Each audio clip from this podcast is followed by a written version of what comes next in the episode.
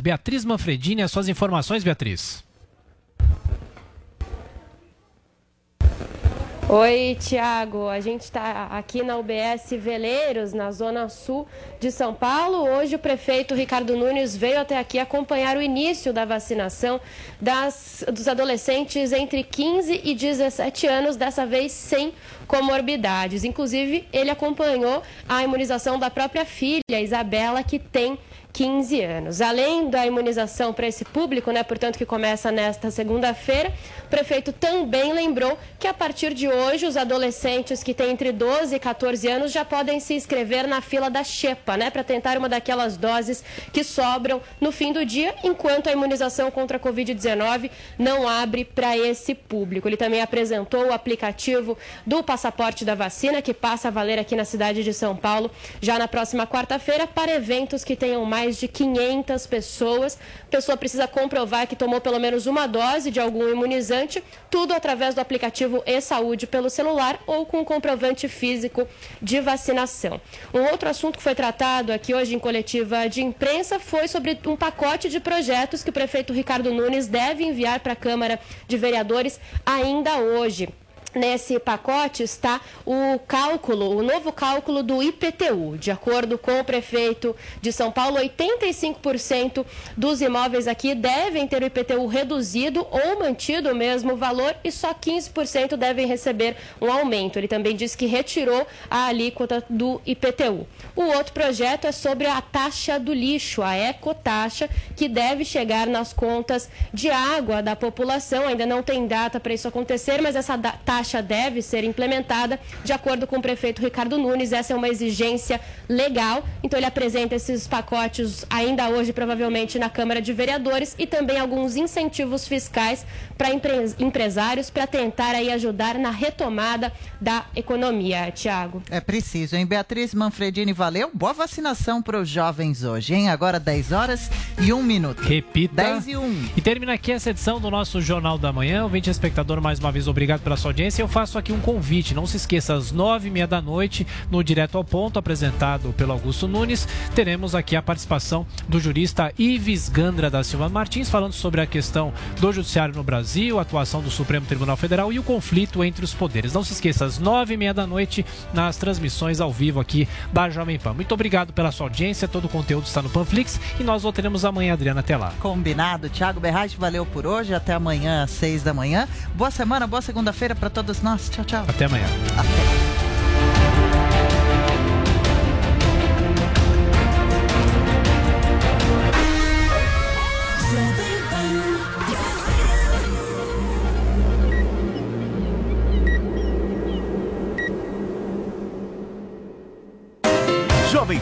Morning Show. Oferecimento Loja e 100. Ofertas para todo mundo, para tudo, para sempre, para você. E Uniaselv. Graduação EAD com tutor exclusivo por turma. Loja 100 pra quem pensa, loja 100 pra quem sabe, para quem planeja, loja 100 pra quem faz, para quem espera, também pra quem vai,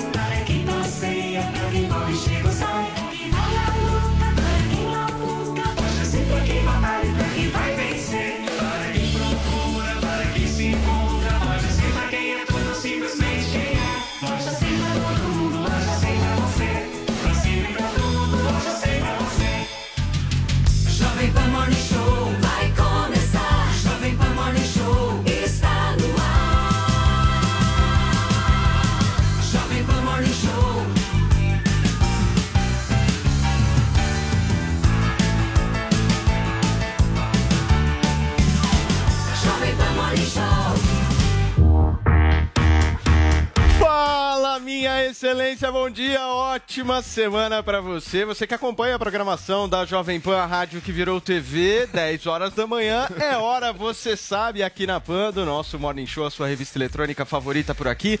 Por aqui tem política, entretenimento, esporte, cultura, comportamento. Certo. E agora, tem Adrilles de Ai, volta. meu Deus do céu. Ele tá Tendo, Nossa tendo Adrilles Senhora. de volta, esse programa ele se transforma de alguma maneira, Fica certo? mais calmo, Sim. mais tranquilo, mais sisudo. Eu vou falar Sim, uma coisa pra mais vocês. O Adrilles, o Adrilles é um cara que provoca em mim um mix de, De- sentimentos. de emoções, Eu vou né? explicar pra vocês. Quando o Adrilles vai embora, e ele sai, Você enfim, fica feliz. me vem uma saudade. Me vem uma saudade. De alguma forma, ele faz uma falta gigantesca. Mas depois de cinco minutos que ele tá aqui, Passa, já passou. se transforma essa saudade em ódio. Ah, isso é o movimento de uma paixão. Ódio. É, A paixão é uma mescla de amor Não, é e que ódio. você não viu como ele chegou na redação, Nossa assustando senhora, todo deu um mundo. bom dia. Olá! Nossa, Um negócio assim que você fala, meu, foi que é assim isso, mesmo, meu? foi. Drilis, como é que foram as férias? Conta pra Péssimas, gente. eu detesto descansar, me dá um tédio danado. Eu Por fico na quê? cama, Você não viu sua na mãe, não, vida. pô? Vi minha mãe, mas eu vi minha mãe Aquele por dia Skype, eu vi que minha mãe pelo telefone. aquele dia que a gente entrou ao vivo, você tava pelado na cama, Tava né? nu, eu menti pra Paula, mas eu tava nu em pelo, assim, só com o edredom. Nossa, eu assim, fiquei sensual. falando com ele. Mas eu não queria entrar, foi Que o Paulo que me meteu numa live lá. Que ótimo. Enfim, e que quais são as expectativas pra hoje, Drilis? A Conta pra expectativa é que a audiência caia, é cheio de entretenimento no programa. Eu vou eu politizar todas as pautas. Mim. Deixa eu te fazer uma outra pergunta. Paulo, Paulo Deixa- tá maravilhosa. Peraí, Uma perguntinha Joel. só. A Bruna não tá por aí, não? não, não A Bruna ficou brava com A você. Bruna ficou Bruna mandou um beijo Lai ficou Lang e muito obsceno pra você, Joel Você é Fonseca. Muito bravo. Agora, por que, que você acha que a audiência vai cair, Adriles? E você Muito é responsável por isso? Não, não, muito entretenimento. O povo quer, quer, quer questiúnculos políticas, quer Adriles, fogo, Você perdeu a pauta mais importante das últimas duas semanas, Adriles, Ah, que é a inveja que o Mion É. está gerando na Globo e na Jovem Pan. Mas eu endosso a opinião do. do, do, do, do- do Obrigado. Adriles. Eu acho que aquela, primeiro que aquilo não é alegria, não é felicidade, é projeção de falsa felicidade pra ganhar like, pra ganhar audiência. E você fazer projeção de felicidade com o tênis programa, caro, já tá nessa. com tênis caro e crachá da Globo, é no mínimo uma canastrice. Aliás, você viu o showzinho que o Paulo Matias fez no stories dele pra comprar um sapato? showzinho? Quer dizer, é o, é o Mion é, da tá Jovem Pan. competindo. Ah. Ele tá Ele vai competindo comprar, com ele vai comprar vem, é, é, a coisa pra é mulher Mion dele. E os caras querem trazer Ele vai comprar, ele vai comprar coisa a pra é mulher Mion, dele, aí ele faz Mion. um show pra Que comprar um sapato. Paulinha, Compra o sapato olha aí, olha o que eu Quanto falei na custou esse semana tênis passada. Pelo amor que de Deus. semana passada. Olha, vocês de certa forma, um pouco ressentidos, eu não sei, é só segunda-feira. Vamos pensar em coisas mais solares, Coisa né? horrorosa. Não, desculpa, o cara vai lá no shopping, aí ele senta na, na poltrona, fala, que tênis será que eu escolho hoje? Escuta, Cara, Aí, cada um com a sua rede social. Vini, Vini, sabe? faz parte Qual da é a vida. mensagem? É, moral que aí faz lança enquete. Nossa senhora, que Qual é a preguiça, gente. mensagem moral? Mas você sabe, né, Paulinha? Tá Nossa acompanhando, Senhora. né? Tá, vamos lá. Claro, Fala claro, mal, mas tá tudo. lá, A né? gente gosta de ver coisa tudo. boa. É, firme e acompanho forte. tudo. Gente, vocês Quanto estão você gastou muito nesse tênis Isso não te aí? interessa, querido. Isso é uma coisa que não te interessa. Prossiga, Paulinha. Vamos falar sobre Ney Mato Grosso. Nossa. Bota uma música pro Adrilles dançar, por favor. Ó, Essa é linda. Sangue latino. Assumos pecados. É, ele pecou, pecou. Pois é, quem nunca errou a rede social ou publicou um nude sem querer Eu não. no seu próprio feed? Com Adrilles não aconteceu, mas aconteceu Quase, com né? Ney Mato Grosso. Publicou ali um close de uma parte Vai do mostrar? seu corpo. Mostra aí. É, Cadê? não, está Ai, meu censurado. Deus do céu. Está censuradíssimo. Tá bem que Mas Ai. você sabe que houve até um debate a respeito Que disso. susto. Que saúde, Ney. Ah, ele tá saudável? Depois dos 80, 80 anos, que beleza. É viagem. Estaria fazendo sucesso em muitas outras Ah, redes tava em posição pronta De- pro de combate? guerra? Assim, tava... Prontíssimo. tava... 7 de setembro. Prontíssimo. E a questão é a seguinte: Força! percebendo seu erro, o que fez, Ney? O que qualquer pessoa sábia faria? Flodou o seu feed com outras fotos. Fotos de gato dormindo, fotos de shows que aconteceram no passado, pra dar aquela disfarçada. Não deu certo porque Clássico. realmente foi muito impactante, digamos assim. Mas quem nunca errou, que atire a primeira pedra. Nós erramos aqui, de acordo com o Adrilles, em tantas coisas nesse tempo em que ele ficou de férias ouvindo o Morning Show. Então hoje é hashtag errei. Assuma seus erros, fale um pouquinho sobre esse seu lado mais fragilizado. Vamos começar pra cima segunda-feira no Twitter com memes, gifs e opiniões a respeito do Morning Show. Hashtag errei. Boa, Paulinha. Joel Pinheiro da Fonseca, você cortou o cabelo pra receber o Adrilles? Eu fiz duas coisas pra receber o Adrilles, Paulo. Primeira é esse corte de cabelo style aqui, na moda total. Você Então, vai processar primeiro- o cabeleireiro, né? Que isso, Paulo? Você tá falando, não, que isso? Olha Pô, só. perdeu aquela- Olha aquele só. volume Sansão, maravilhoso. perdeu a é que, é que meu cabeleireiro me contou uma coisa, é um segredo. O cabelo demora três dias pra assentar de verdade. Então, nos primeiros três dias você não julga. Daí depois de três dias Quando você que pode você começar cortou? a falar. Ontem. Pelo menos você começa a lavar ele todo dia. Então lá pra E- quarta-feira a gente e a vai segunda avaliar. coisa, reparem, eu já tô perdido nas câmeras aqui porque eu fiz uma gentileza com a Adriles. Ele voltou, ele disse que se ele olha pra um certo lado, Eu ele fica vesgo. estrábico, vesgo, Não sei lá, a cara dele realmente dá um chabu.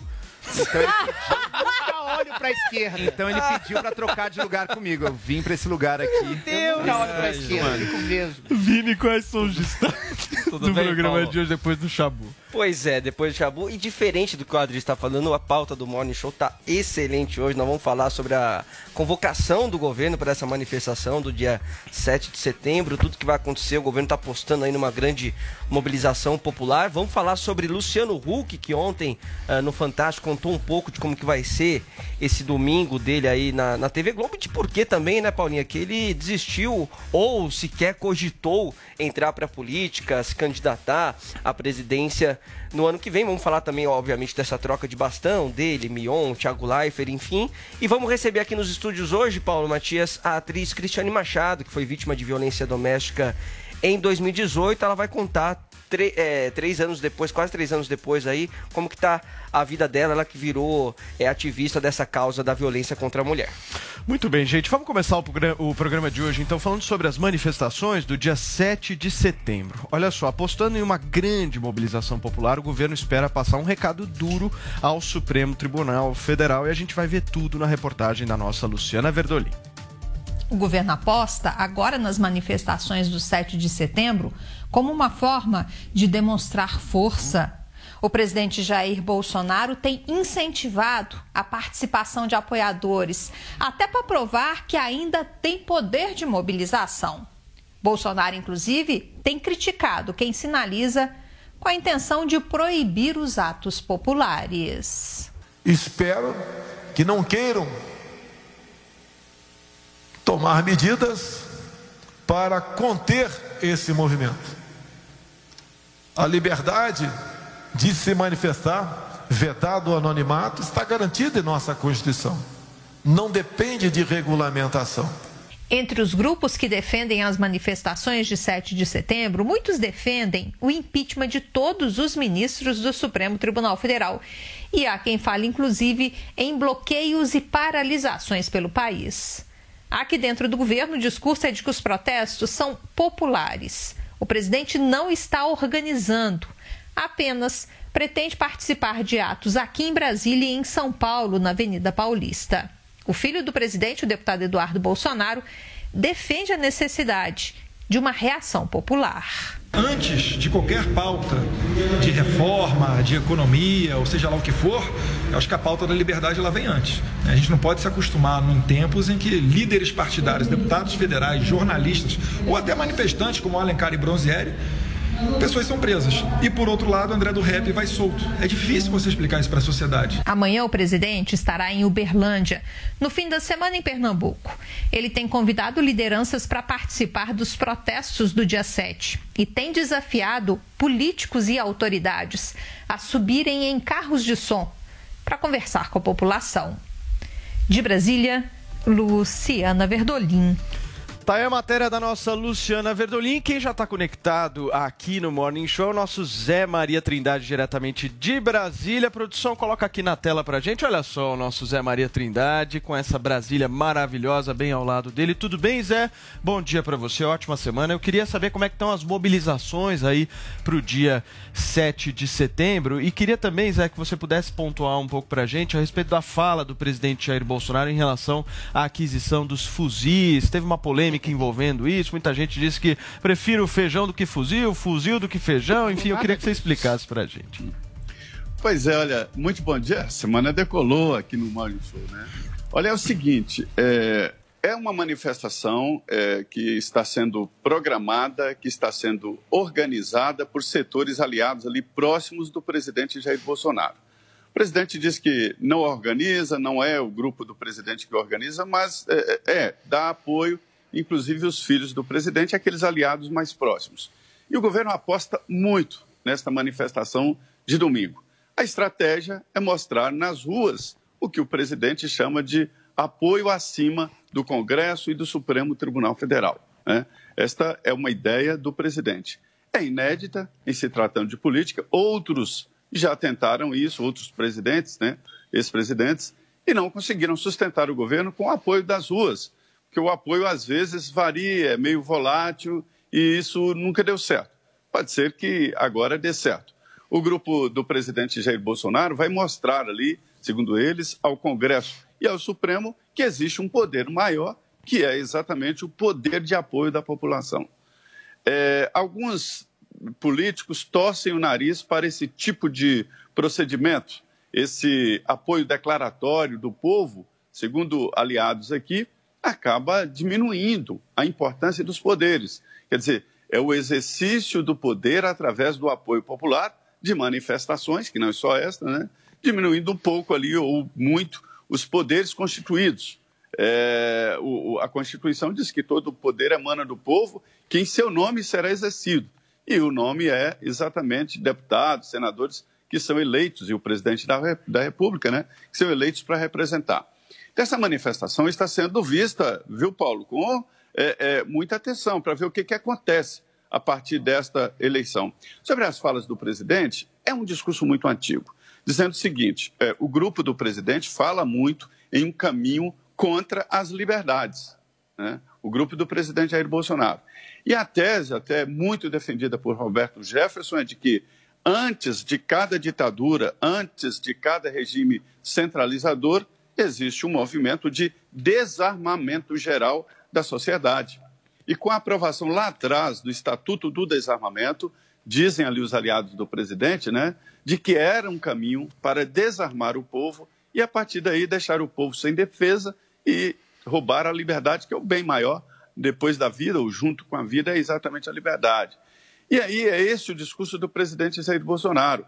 Quando ele foi questionado sobre o preço das coisas, ele quis dizer o seguinte: olha, além de tudo, existe um bem maior do que, que é a liberdade. Né?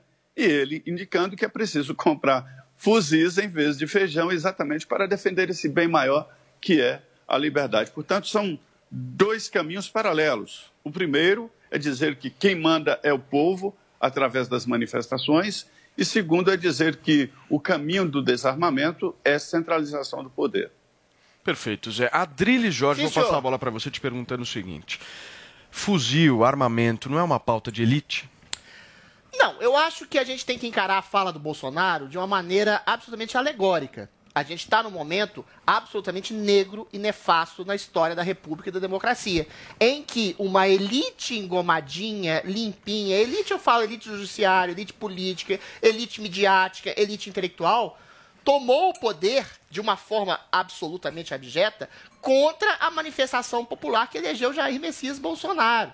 As manifestações, por exemplo, de 7 de setembro, são eventualmente bolsonaristas porque são eventualmente a favor da liberdade. Liberdade esta usurpada por um Supremo Tribunal Federal que está judicializando crime de opinião. Ou seja, ele está perseguindo pessoas, prendendo pessoas, cerceando a liberdade democrática que investe ao cidadão de dizer e se expressar como ele bem entende, liberdade de crítica, colocando pessoas na cadeia, impedindo o debate e demonizando toda e qualquer pessoa que se coloque a a- a- ao lado de Bolsonaro ao lado de uma política mais conservadora, mais à direita, inclusive de desarmamento. E é nesse sentido que o Bolsonaro fala, a fala dele foi deturpada por uma mídia que hoje também é um ator político contra o Bolsonaro. Ele falou o seguinte: as pessoas podem ter o direito de comprar fuzil e as pessoas devem, eventualmente, poder ter o direito de se armar contra o Estado tirano. Foi uma alegoria que ele falou. Ele não falou que feijão é menos importante ou mais importante que o fuzil.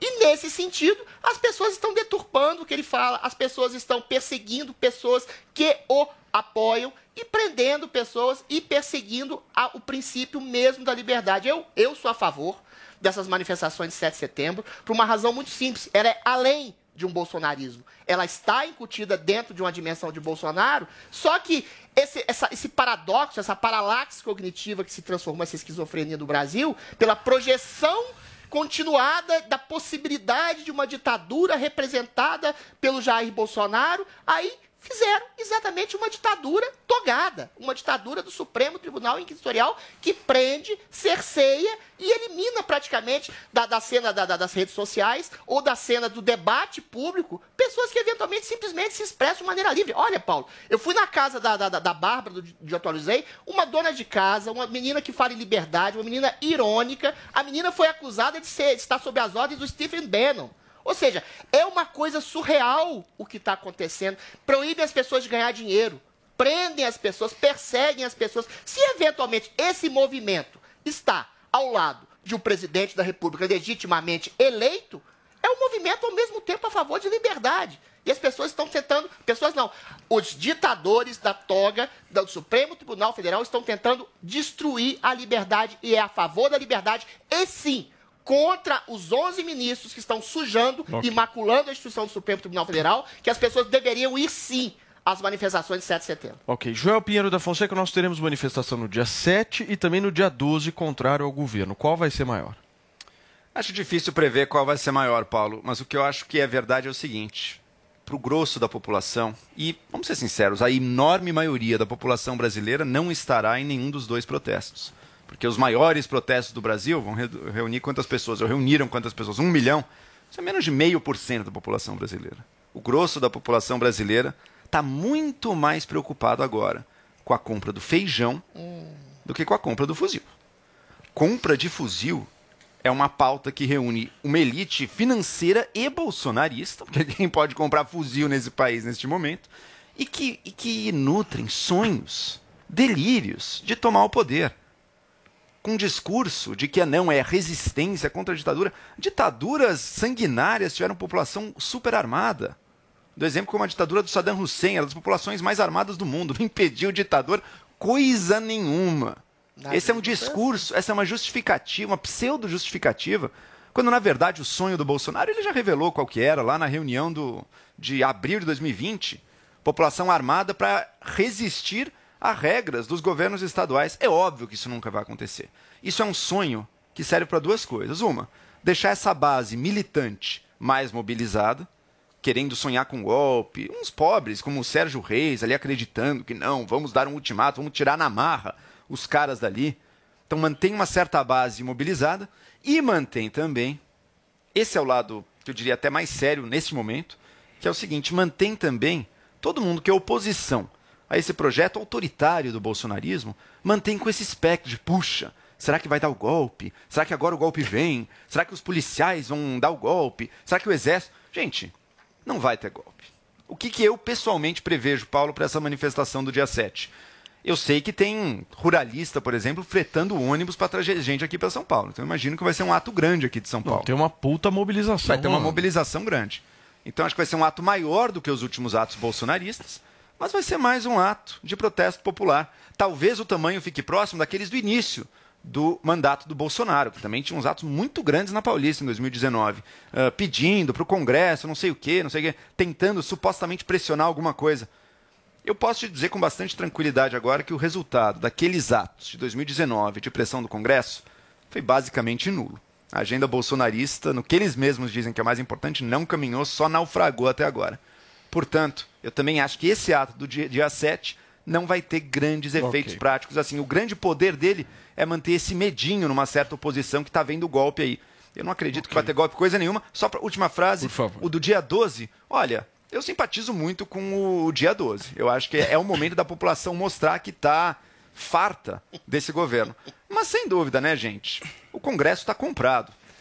Bolsonaro trouxe seu- suas práticas fisiológicas de antes para dentro do Congresso hoje em dia. Tá tudo comprado. Ok, é muito Joel. difícil mudar Perfeito. ele nesse momento. Adriles, 30 segundos, depois mais 30 segundos. Não, o Joel. discurso do Joel é o discurso já do medo. A grande maioria da população não estará nas ruas. É claro que a grande maioria da população não estará nas ruas, mas haverá uma manifestação robusta. E esse medo do Joel encampa já o medo do próprio Supremo. Já há recados do Alexandre de Moraes de querer conversar com o Jair Bolsonaro e eu acho que não deve. Eu acho que a conversa tem que ser depois das manifestações. Porque conversar com quem já prendeu, já arranhou a democracia, já instaurou processos e inquéritos ilegais, não só contra o presidente, para cerceá-lo, para inclusive impedi-lo de exercer o mandato, e para calar pessoas e prender pessoas, impedir as pessoas de ir e vir, de trabalhar, de se expressar, Essa corda já foi rompida há muito tempo. E, Joel, toda ditadura, e eu cito aqui principalmente a do nazismo, começou pelo desarmamento da população e por uma opressão de cima para baixo. A fala do Só Bolsonaro história é alegórica, mas eventualmente essa ditadura que já foi feita com um golpe no Brasil é uma ditadura realmente sugêneres e inédita, porque é uma ditadura engomadinha. Que fala em liberdade Ok, Adriles. e democracia e massacra Joel. as pessoas na sua liberdade de expressão e 30 possibilidade de ganhar dinheiro. 30 Tá segundos faltando eu isso- quero ouvir o Zé. Tá faltando um estudo histórico aí, Adriles. Mussolini, por exemplo, era um proponente do armamentismo da população. Mas isso é uma discussão histórica. O fato é o seguinte. O Bolsonaro tem arroubos autoritários, ameaças diretas. Diz Qual? que não vai ter eleição em 22, se não tiver voto impresso. Ameaça direta. Pessoas cometem crimes, tentam desinformar a população.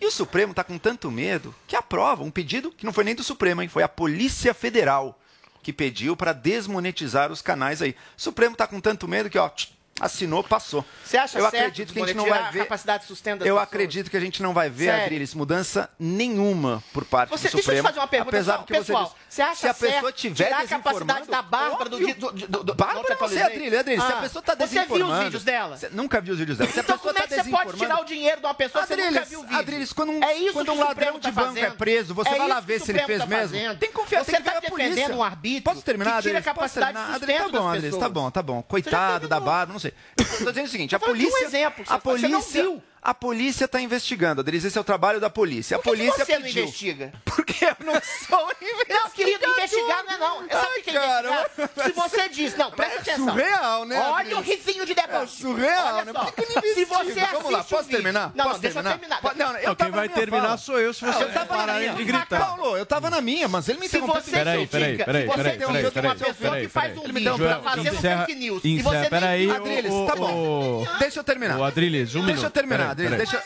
deixa eu terminar. vai lá. Faça sua marcha no dia 7. Vamos ver o que que vai mudar daí em diante. Ai, você tá sendo sério, Adriles, Giovanni. fecha, Faça, vai. faça o protesto. Não, a minha pergunta. Eu, Dá eu o fecho, golpe. Eu fecho, que golpe, cara. Já tem golpe. Já. Faça a o meu, marcha. o meu- a minha crítica, por exemplo, você diz que a Bárbara e outros, a política está investigando, a polícia está investigando vídeos que teriam disseminado fake news. Eu vi os vídeos da Vargas, da Bárbara, não tem uma fake news. Quando você faz uma crítica leviana dizendo de coisas que você não viu e que essas pessoas deveriam ser desmonetizadas e até presas, você está sendo conivente com o Supremo Tribunal Federal que está sendo leviano e autoritário. Isso sim é golpe. E Joel você está chega. sendo Pedido golpista. da polícia, Vini. Foi pedido da polícia. Vini, você quer fazer uma pediu. pergunta pro Zé, Você né? Então segue, segue em frente. Deixa eu fazer uma pergunta pro, pro Zé Maria Pode aqui. seguir em frente. Ô Zé, o ministro do STF, Ricardo Lewandowski, ele escreveu um artigo na Folha esse final de semana que o título é Intervenção Armada, Crime Imprescritível. É, é, claro, foi um recado aí, é, inafiançável também, né? E foi um recado claro aí pro governo, né? Como é que o governo recebeu esse recado aí do Lewandowski? Pois é, existem vários recados aí, viu? Agora eu queria dizer o seguinte, Joel, o Adriles voltou com a pilha novinha. Você tá, você vai ser massacrado. Eu tô tranquilo, Zé Maria. Tô plácido aqui. Eu não. A pilha tá nova, Zé. A Só que pilha eu não tá sou nova. investigador da polícia, pra deixar Mas você claro. pode ver os Só vídeos deixar- Peraí, Peraí, peraí, deixa o Zé peraí responder. que é o Zé agora. Voltando aqui, pilha nova. Aí, aí é o seguinte, é, há uma conversa numa tentativa, numa espécie de seguro legal, inclusive na votação do, do que será um- uma substituição ao, à- à- à Lei de Segurança Nacional, exatamente contra qualquer tipo de intervenção. Há conversas no Congresso Nacional e no Supremo Tribunal Federal, no sentido de que qualquer pessoa, qualquer autoridade que sugira que, que faça a ideia de intervenção será enquadrado legalmente. E como é, é, é- é uma ameaça do Lewandowski, né? não precisava. Eu acho que quem é, é, expõe, quem mostra músculo é porque é, é fragilizado e tenta se fortalecer. Mas há sim conversas é, é, no Congresso e no Supremo Tribunal Federal, já com vistas à possibilidade de alguém tentar interferir, ser enquadrado legalmente né? e preso. Esta é a ideia. Então, essa, esse texto do Lewandowski é mais ou menos o que pensam alguns ministros do Supremo e parte importante do Congresso Nacional. E querem, inclusive, reforçar a tese através exatamente. Está tá dizendo, ah, é a extinção da Lei de Segurança Nacional? Não, é a aprovação de outra com novas bases. Perfeito. Zé Maria Trindade participou com a gente aqui do nosso Morning Show. Zé, um abração pra você. Até amanhã, terça-feira, a gente tá por aqui. Deixa eu só me despedir do Eu também Zé, Adriano. Deixa eu só me despedir do Zé aqui. Você me dá um minutinho, Zé? Abraço pra Beijo, você. Zé. Isso aí.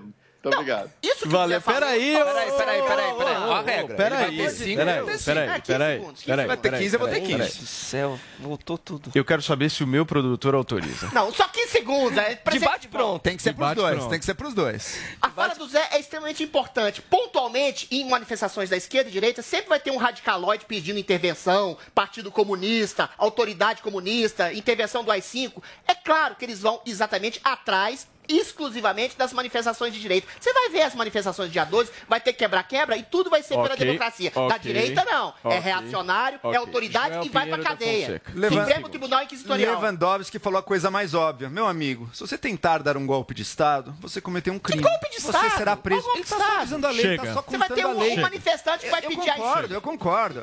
Vamos dar tá aquela desligada. Chega. Paulinha, ainda na política, o apresentador Luciano Huck afirmou ontem ao Fantástico da TV Globo que nunca disse que seria candidato a nada. Fora do páreo para 2022, ele se prepara agora para um novo desafio: assumir as tardes de domingo na emissora no lugar do Faustão, né? Pois é, e ele está também lançando um livro, né? E ele falou bastante sobre esse livro com a Renata Ceribelli, o livro que recapitula muito ali da carreira do Luciano Huck. Então, desde a estreia dele aos 23 anos no programa do Otávio Mesquita, eu nem lembrava disso, Nossa, Vini, né? também Mostrou não ele lembrava, ali não. bem novinho. Tava dele no H só. Depois ele na Band. É. Aí teve um comentário até que ele fez a respeito de duas das personagens responsáveis até por fazer do programa do Luciano um grande assunto, que foram a tiazinha e a feiticeira. E aí ele disse É. que não caberia hoje em dia ter esse tipo de personagem no programa. Aí, claro que vai ter os anos 2000, a chegada na Globo, né? O Caldeirão do Hulk, 21 anos, acho que de cal- Caldeirão do Hulk é muito tempo, né, Muito. Vini? Realmente. E aí também ele falou de momentos da vida pessoal, principalmente de dois traumas que ele e a família sofreram. Então, o primeiro, aquela queda do avião, eu não sei se vocês se lembram, em maio de 2015, a família inteira no avião, ele, Angélica, Joaquim, Benício, Eva, todos ali, aquele avião que cai, né? Essa iminência de morte, os cinco minutos, ele falou bastante sobre isso. E também o acidente em Angra em 2019, quando o filho dele, o Benício, eh, tomou uma pranchada, né? Tava fazendo wakeboard Foi. na cabeça. Nossa, foi ali super Traumatismo complexo. É.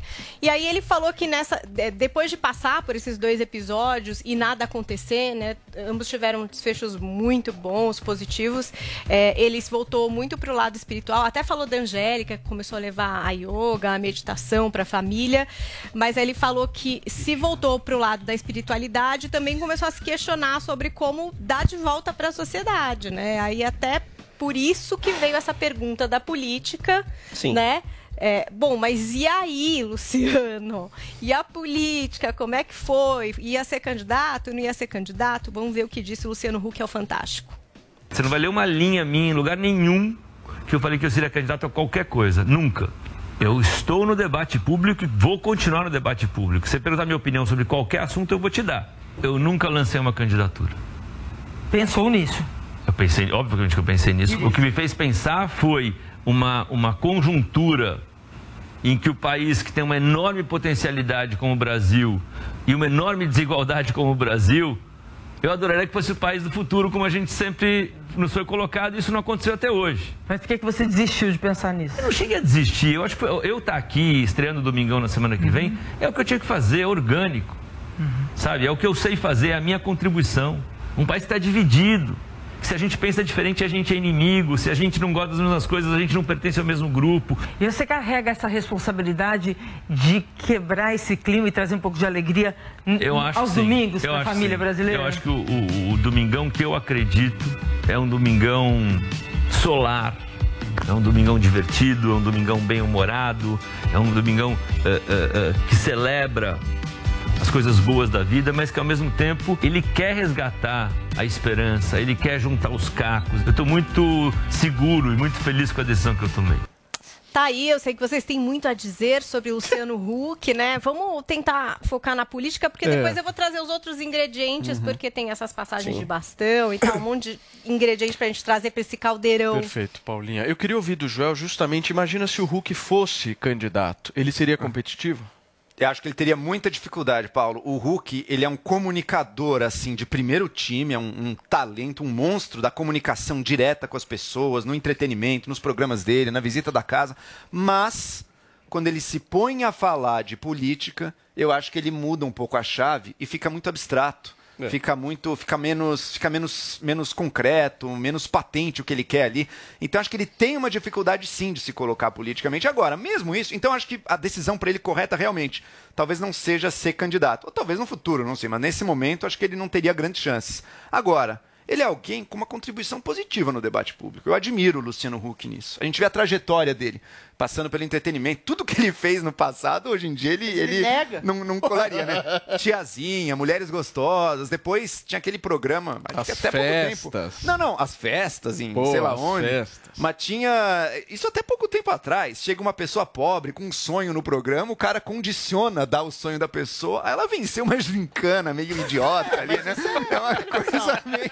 É uma coisa um pouco. Acertar argola É uma no- acertar argola, ou então no sua filha não vai pra faculdade. Acerta a argola no bolho, o cara ganha É uma coisa um a pouco. casa. Mas Assistencialismo mas, mas- mas com tudo isso, esse cara, que é um monstro da comunicação, colocou pra si uma responsabilidade de tratar problemas do Brasil e agregar pessoas. Então, acho que ele tem uma, uma postura muito admirável hoje em dia. Espero que ele tenha sucesso aí nessa, nessa continuidade. Ele teve ligado a movimentos, né? Movimento No Renova Renova, BR, sim. ah, formando Teve novas não, lideranças. é ainda ligado, é, ainda ainda, é é. ligado. Ainda é. É, ele disse que formando lideranças. Debate Exato, público, exato. né? Então, acho que ele tem uma postura muito que contribui muito com o debate brasileiro. Adriles, faço a mesma pergunta para você. Ele seria competitivo se ele fosse candidato à Não, presidência da não República? teria a menor chance de entrar na- no esquema da terceira via, ia se, ia se apagar, ia se anular, ia se transformar numa simples sombra do que ele já é. Ao contrário do Joel, a contribuição que eu acho que o Luciano Huck dá ao debate público é rigorosamente nenhuma. Acho que a sua fala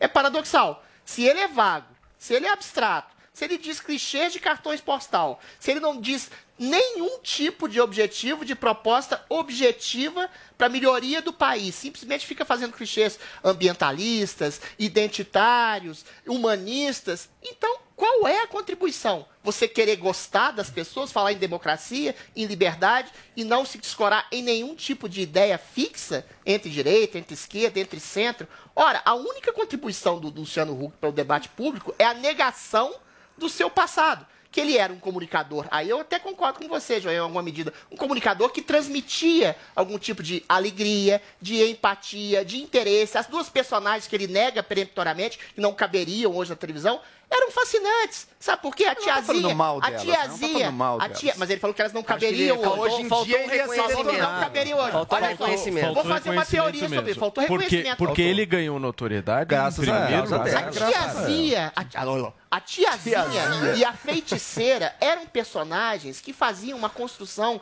brincalhona, galhofeira em relação à própria dimensão da sexualidade Era ótimo, humana. era ótimo. E era maravilhoso, porque era um tempo exatamente que havia na televisão brasileira a premissa de uma liberdade de falar sobre assuntos que eventualmente são tabus, da brincadeira da, da, da sexualidade, da opressão, do jogo de poder, de uma maneira brincalhona e leve. E aí, quando o Luciano Huck fala de brincadeira e leveza hoje, parece que ele está no enterro.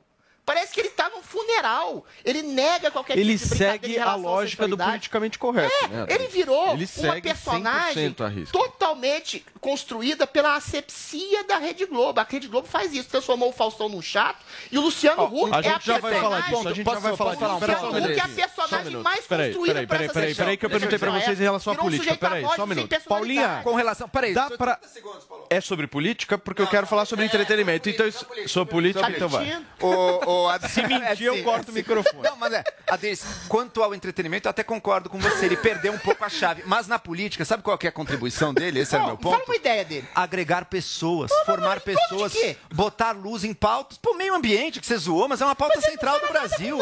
É uma pauta central pro Brasil, Adriles. Brasil, só você e o Luciano Huck fala disso. Bom, Adriles, você tá queimando o É, nosso futuro, é porque você aprova o Peraí, governo. Paulinha, mas é uma pauta importante. Só pra gente confirmar. Chegamos no desgoverno. Só pra gente confirmar. A partir do próximo final de semana, o Mion estreia no Caldeirão e o Hulk fica no domingo, que até então estava ocupado pelo Thiago Leifert, né? Como é que foi essa troca de bastão? Pois é, então vamos lá, porque o Thiago se despediu é, do Super Dança dos Famosos. Lembrem-se, quando saiu o Fausto, Sim. ficou o Thiago, assumiu o programa no meio da competição. Quem venceu foi a Paula Oliveira por 0,1 pontos ali, ela É. foi a vencedora.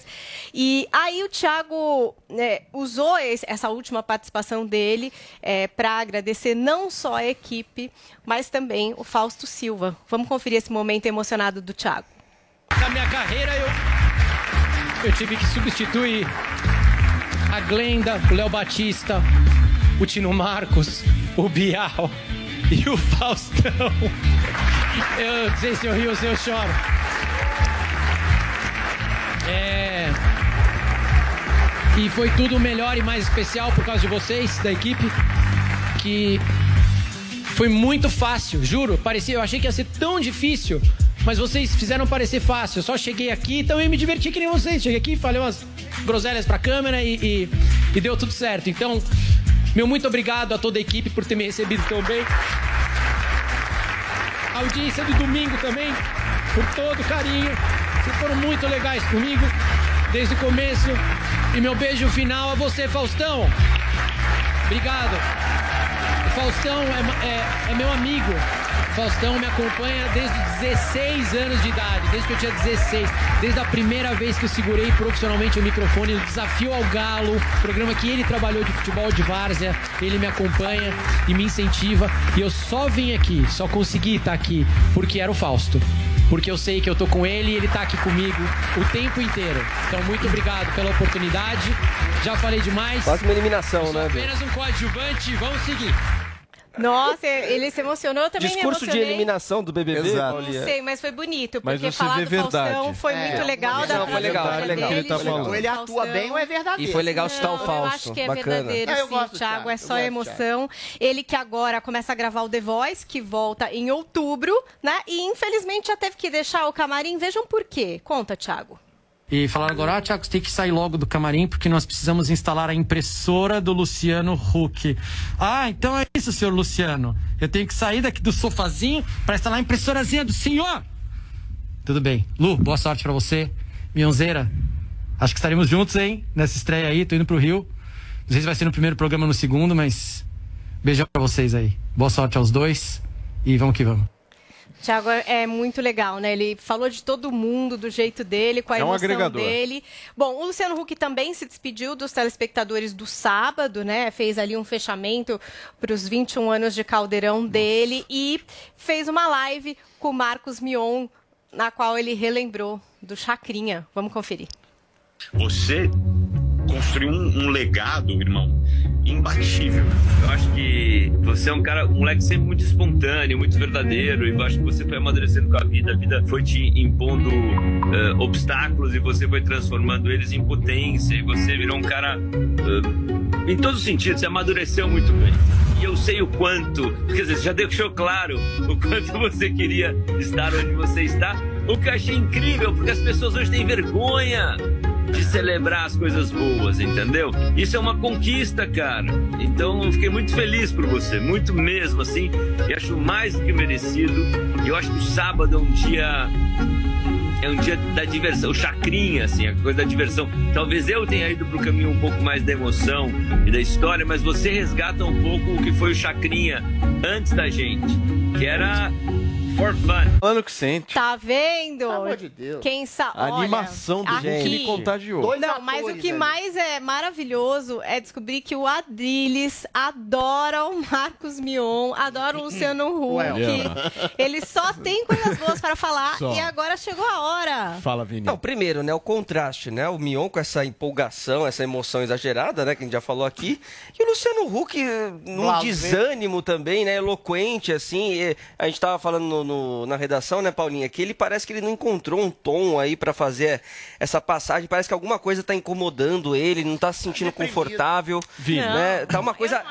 Os cinco Mas minutos... eu acho que ele ainda não botou o tom Ele dele fez ainda. um ele tá esperando discurso- chegar o domingo, entendeu? Ele fez um discurso extremamente, Não, não assim, acho. sem emoção no final do caldeirão. Você não gostou, Vini, Vini, porque ele falou peraí. mal da sua postura. É, isso é. Porque ele disse, você, as pessoas hoje em dia não querem que celebrem as alegrias. Não, você não sei pode o quê. celebrar, você- ele falou do seu precisa discurso. Ser 24 horas ali. por Vini, dia. Você é um o canastrão. ponto é o seguinte: Você é um você me falou isso e, e eu fiquei com isso na cabeça e eu acho que você tem toda a razão. Se a gente for analisar os programas, tanto do Luciano Huck no Caldeirão, quanto do Faustão, quanto do Mion, há uma diferença notória dos programas.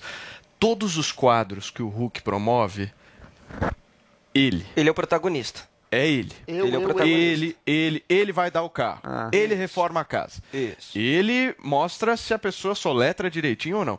Ele, ele, É. ele, ele, ele, o em tempo torno inteiro dele. ele, ele, ele, ele vai lá resolver o problema e tal. Você pega o programa do Faustão, você vai no Ding Dong. O que, isso que é o. Ding Dong? Jogar as pessoas pra cima. Você vai no Dança dos Famosos. O que, que é a Dança dos Famosos? É o Faustão, a Dança dos Famosos? Claro que não. Joga as pessoas pra Super, cima. é, Ele é São programas famosos, interessante, completamente interessante. diferentes. Ele é E eu é isso acho, eu acho de uma deselegância por parte do Hulk de não citar o Faustão numa entrevista dessa. Assim, absurda, absurda. Tem que citar o Fausto. Fausto tem uma importância significativa Calma, não na teve história. programa ainda. Mas não Talvez o interessa, momento que dele citar. falar seja É, no domingo. seja Falar. Dá uma chance que talvez no que domingo falar. ele fale. Não. Tem que porque falar. ali Estão era sobre o esquecendo livro do Faustão. dele, era sobre o livro Estão dele esquecendo essa, do Faustão. essa entrevista. Estão não esquecendo teve do É, nenhuma mas ele outra tá com Mas talvez seja uma discurso. diretriz da Ele tá com um discurso que tá muito distante do Mas, público. mas qual a diretriz da Globo se o Thiago Leifert A chora ao vivo e agradece Faustão? que Qual é. Ele pode ter mim, não quebrado fala um do Bial, porque protocolo, eu a não vou gente não apresentar. sabe. A Aí ele pode ter é quebrado Mas o. Thiago Leifert, Outra, na minha vai. avaliação, cumpriu o Ele tem papel. força, ele tem poder pra fazer. Fantástico pode ter ditado Adriano, você é time Marcos Mion ou Eu time acho que a Hulk? matéria Eu sou era time Thiago. Leifert por uma razão muito simples. Três posturas. Olha a autenticidade, a verdade, a emoção que transborda do Thiago Leifert. Acho que a Globo está fazendo um imenso erro. Porque eu não sou fã nem do Mion, nem do Luciano Huck. O Luciano Huck está parecendo um defunto. Um defunto deprimido porque não conseguiu angariar sua candidatura. Eu acho que o prêmio de domingo é um prêmio de consolação para ele. Como o Paulo bem disse, é uma figura narcisista que centra toda a sensibilidade, o humanismo, o altruísmo dele na figura dele o que é a antítese da, da- do altruísmo, ou seja, é um cara narcisista que se perdeu nessa asepsia do politicamente correto. E o Mion é uma espécie de oposto, mas não exatamente virtuoso, que é um cara canastrão que interpreta as emoções para projetar uma suposta felicidade extremamente cafona, desculpa, mas projetar tênis de 80 mil reais, puxação de saco do Boninho, Deixa ou o Mion, distribuir crachá da Globo, é uma coisa meio narcisista e absolutamente vazia, só para vender uma falsa felicidade, que é o Deixa o esquema, inclusive, que perpassa Joel, a Rede Globo. como 30 segundos pra gente fechar que eu tô com o tempo estourado. Não tem dúvida que é uma briga por espaço na Globo agora. Entrou Mion, não tem espaço para todo mundo que tinha o seu. A gente tá vendo ela se desenrolar. Eu concordo com você, Adriles. O Leifert passa uma sinceridade, um carisma ali, mas ele, por enquanto, não é o, o favorito, não, Pois né? é, ele tá é correndo o meio erro por da fora. Globo, Ele tá é o correndo meio por fora. É Hulk, Mion, aí são os dois grandes nomes da Globo neste momento. Muito bem, gente. Olha, são 10 horas e 46 minutos. Deixa eu pedir pra vocês o like, pra vocês que nos acompanham na transmissão do Morning Show no canal eh, do Morning no YouTube. Deixa aquele like, parceiro, porque assim vocês nos ajudam muito. Daqui a pouquinho a gente tá de volta. Na Panflix, você curte a competição mais trash do mundo. Hoje eu vou fazer o, a bolonha. O bolo de espinafre da Jamaica. No Master Trash. Mas se você tem uma pergunta pra fazer, é com ele. Boa tarde, Bolsonaro. Eu sou casada há 20 anos. Eu gostaria de saber o que eu faço para meu marido ficar feliz. Pede o divórcio. Baixe agora na App Store ou no Google Play, no celular ou tablet. Panflix, a TV da Jovem Pan de graça na internet. Loja 100 pra quem pensa, loja 100 pra quem sabe, para quem planeja, loja 100 pra quem faz, para quem espera,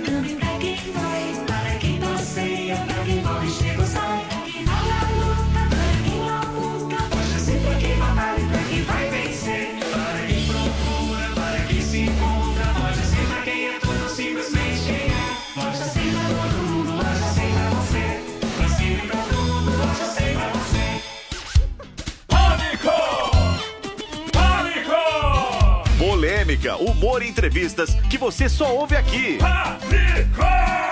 De segunda a sexta ao meio-dia, na melhor do Brasil. Chegou, tá no ar, vai começar, pode ter certeza. Chuchu Beleza. Chuchu Beleza, oferecimento Anhanguera. Preparamos o seu retorno seguro para a sala de aula. Agora você está muito mais perto de realizar seus sonhos. As aulas presenciais voltaram na Anhanguera, com todos os protocolos de higiene para garantir a segurança dos nossos alunos. Escolha seu curso e venha estudar de um jeito inovador, com bolsa de estudo de até 50%. Consulte condições e ainda conte com o canal Conecta, portal que te liga ao mercado de trabalho. Não perca essa oportunidade. Inscreva-se já em anhanguera.com para você poder. Doutor Pimpolho. Ô, Sileide, amanhã eu vou buscar minha sogra no aeroporto e.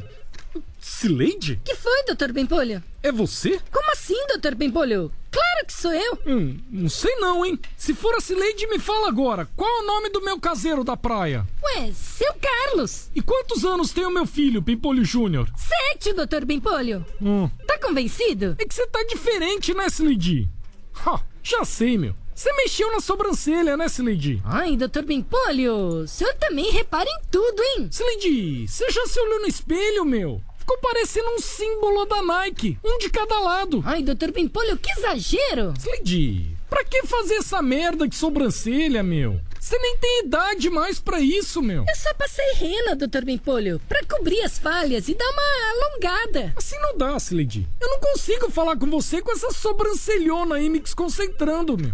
Quer saber, ó? Bota aqui esses óculos escuros, ó. Óculos escuros? Aqui dentro, doutor Bempolho. É, Sileide, não quero nem saber, meu. Ninguém mandou você fazer essa sobrancelha ridícula. Mas, doutor Bempolho, aqui dentro não tem como trabalhar de óculos escuros. Fica muito escuro, eu não consigo enxergar nada. Ah, é? Então tá bom, meu. Vem aqui, ó. Hoje você vai trabalhar sentado ali, ó. Naquele banco no jardim, meu.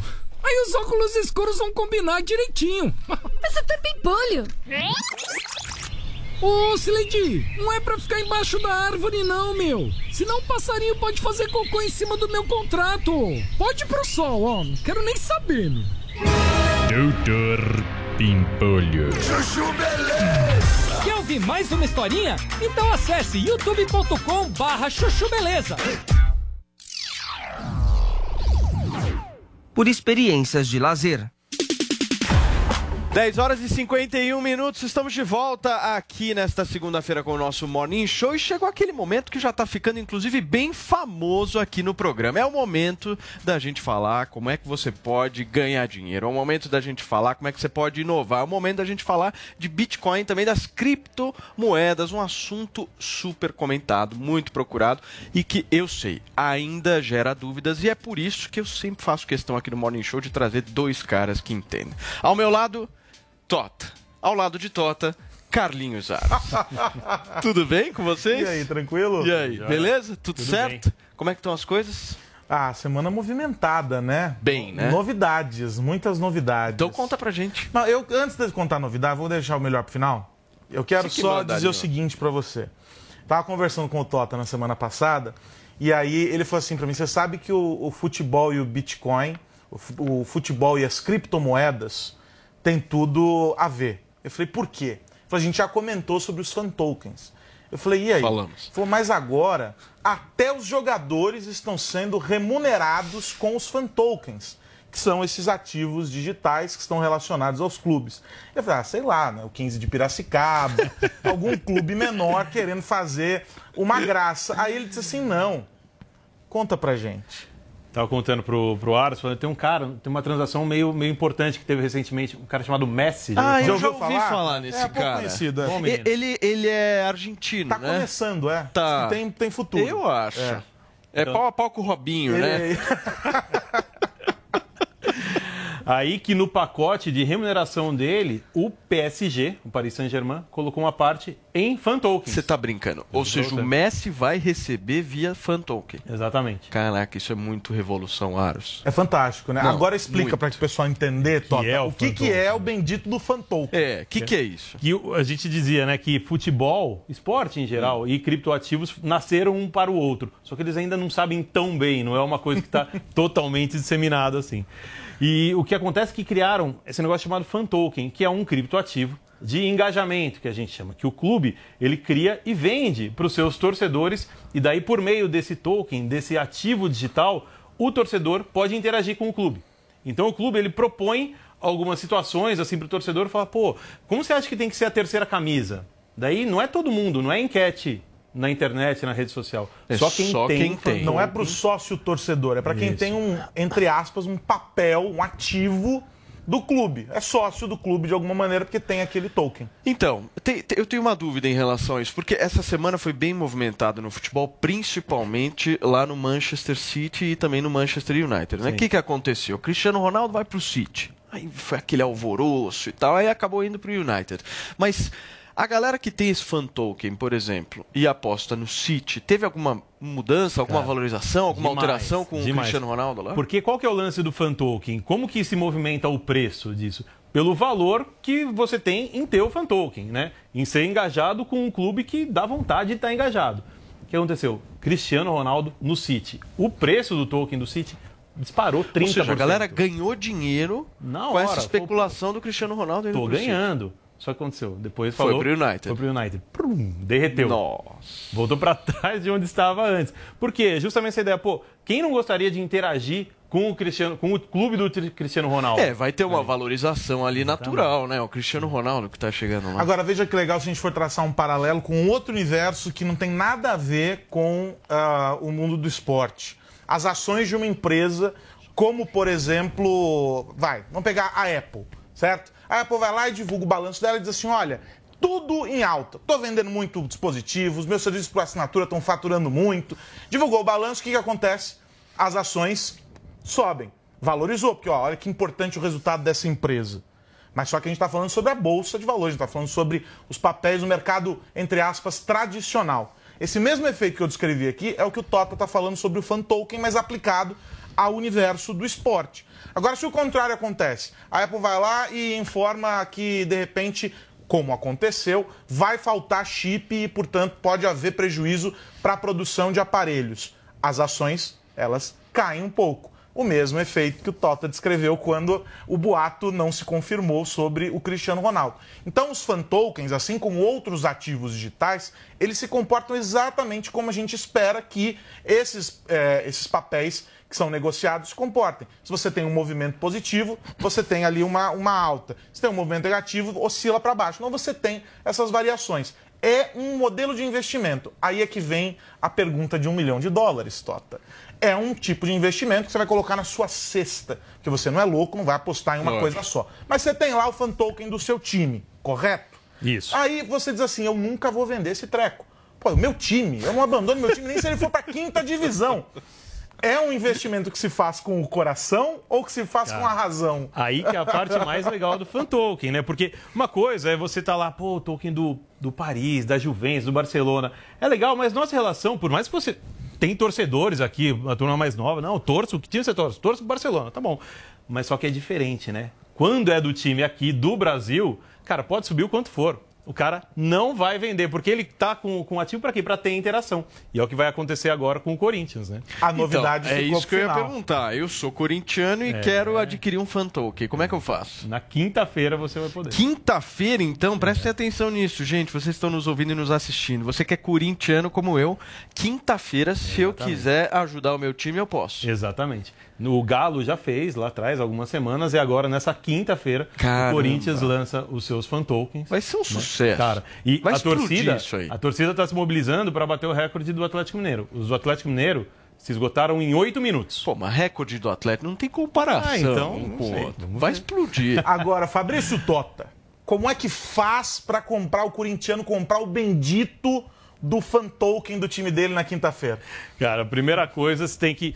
é- bom você já estar habituado com alguma coisa de plataforma de criptomoedas. Então, um bom começo é o próprio mercado Bitcoin. Mas para comprar o do Corinthians, lá você vai ter que entrar numa plataforma chamada sócios.com. Sócios.com. Essa é a plataforma que você consegue comprar o fan token específico do Corinthians. Vai ter que ler, vai ter que estudar um pouquinho, porque nesse primeiro dia vai ser uma loucura. A gente já sabe que vai ter um pouquinho de frustração, porque vai acabar rápido. Né? Então já vai, já se cadastra, se cadastra no mercado Bitcoin, se cadastra na sócios.com, coloca dinheiro na sua conta lá do sócios.com, aproveita para colocar alguma coisa também no mercado Bitcoin e, cara, vai fundo lá na Agora, quinta-feira, vai ser uma loucura. Posso dar uma dica de Não, amigo e, e para já, o dá, já dá pra colocar antes já o Dá, dinheiro lá, né? Não deixa antes. não, deixa deixa- quinta-feira. Quinta-feira você Tá já ferrado. chega, já É. compra e acabou. Agora, pra fechar, eu vou dar a dica de amigo pro corintiano, embora não seja eu corintiano.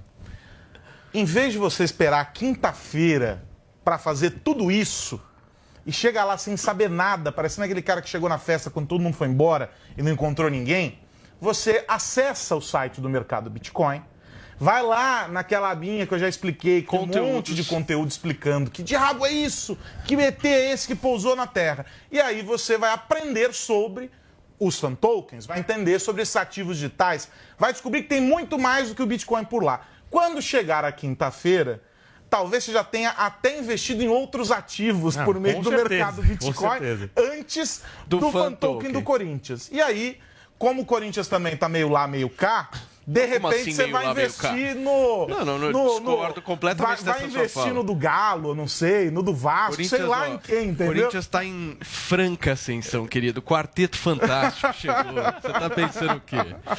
Gente, olha, sensacional. Depois que eu descobri que o Messi recebe em criptomoedas... Você vai até mudar seu contrato. Eu já vou ligar agora pro Tutinha. Ô, Tuta, pelo amor de Deus, precisamos inovar aqui. Vamos revolucionar essa parada. Não, pô, precisamos renovar o negócio aqui, Mas gente. é genial, né? Não, sensacional esse negócio. Gente, eu vou repetir aqui mais uma vez. Quinta-feira, que horário? Isso é importante, hein? Cara, acho que é meio-dia em ponto. Meio-dia em ponto. Acho que é meio-dia em Gente, meio-dia em ponto, quinta-feira. Você que é corintiano, você que quer inovar nos seus investimentos e quer ainda ajudar teu time, você entra no lá tem todas as informações, ou no sócio Sócios.com. Sócios.com. Sócios.com, quinta-feira, já abre a conta, deixa uma graninha lá reservada, separada, né, Aros? E quinta-feira, amigo, que Atlético Mineiro. Esquece. Gente, vocês vão, vocês vão ficar assustados. A nação é pesada. A nação é pesada. Não mexe com a nação, não, porque os caras são articulados e mobilizados. Vocês vão ver, vai estourar isso aí. Vai Só ele vai comprar tudo. Não, eu já, Tá- já vou tá deixar organizado. Não tem limite, não é? Não é festa, Ah, não é tem festa. limite, tem um- Ah, um- entendi. Um Tem limite. ali. Tá tudo escrito no site. Tá tudo lá. mercadobitcoin.com.br para você abrir sua conta no Mercado Bitcoin e para você comprar o token é, do fan token do Corinthians, sócios.com. Isso. E Fácil, depois vai moleza. poder vender. Depois, na outra semana, vai poder negociar também no mercado Bitcoin e Show tudo de mais. bola. Aí, mais tranquilo. Tota, adoro quando você vem aqui, Valeu. cara. Arinhos. Valeu, querido. Luz, hein? Sempre. Gente, 11 horas e 1 minuto. Daqui a pouquinho a gente volta. No momento onde as pessoas estão cheias de dúvidas, o Bolsonaro vai para as ruas responder cada uma delas. Qual é a sua, rapá? Como assim, qual é a minha? Qual é a sua, com essa camiseta escrota? Mitadas do Bolsonaro. Bolsonaro. Qual é o maior absurdo que um homem pode me dizer? Que te ama! Baixe agora na TV Store no Google Play, no celular ou tablet. Panflix, a TV da Jovem Pan de graça na internet. Quer entrar para o ensino superior? Participe do concurso Você na Facul da Uniaselv. A nota da sua redação vale bolsa de estudos. São 10 mil bolsas de até 100% para fazer a sua graduação no EAD Nota Máxima no MEC. O concurso é totalmente online e só de participar você já garante 35% de bolsa. Aproveite! Inscreva-se no vestibular da Uniaselv e faça sua redação. Uniaselv. Independência dos três poderes, judicialização da política, liberdade de expressão e do pensamento e a crise nas instituições. Hoje, nove e meia da noite, o advogado Dr. Ives Gandra Martins vem ao programa e vai direto ao ponto com Augusto Nunes. Direto ao ponto, Jornalismo Verdade. Para assistir, baixe agora Panflix na sua loja de aplicativos. É grátis. Loja sem pra quem pensa, loja sem pra quem sabe, para quem planeja, loja sem pra quem faz, para quem espera, também pra quem vai, para quem passeia, pra quem morre, chega ou sai, pra quem vai na luta, para quem labuta, loja sem pra quem batalha e pra quem vai vencer, para quem procura, para quem se encontra, loja sem pra quem é tudo simplesmente quem é, loja sem pra todo mundo, loja sem pra você, pra sempre pra tudo, loja sem pra você.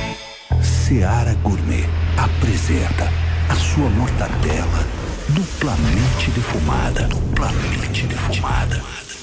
Ela é gourmet em todos os sentidos. Veja, toque, sinta, Hum, prove. Mortadela Seara Gourmet duplamente defumada. Duplamente defumada. Ouve a melhor rádio. 100,9. Esta, esta é a Jovem Pan.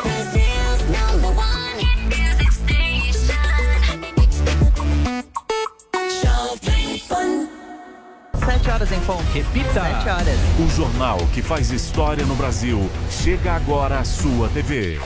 Jornal da Manhã. De segunda a sexta também no History Channel, das 7 às 9 da manhã.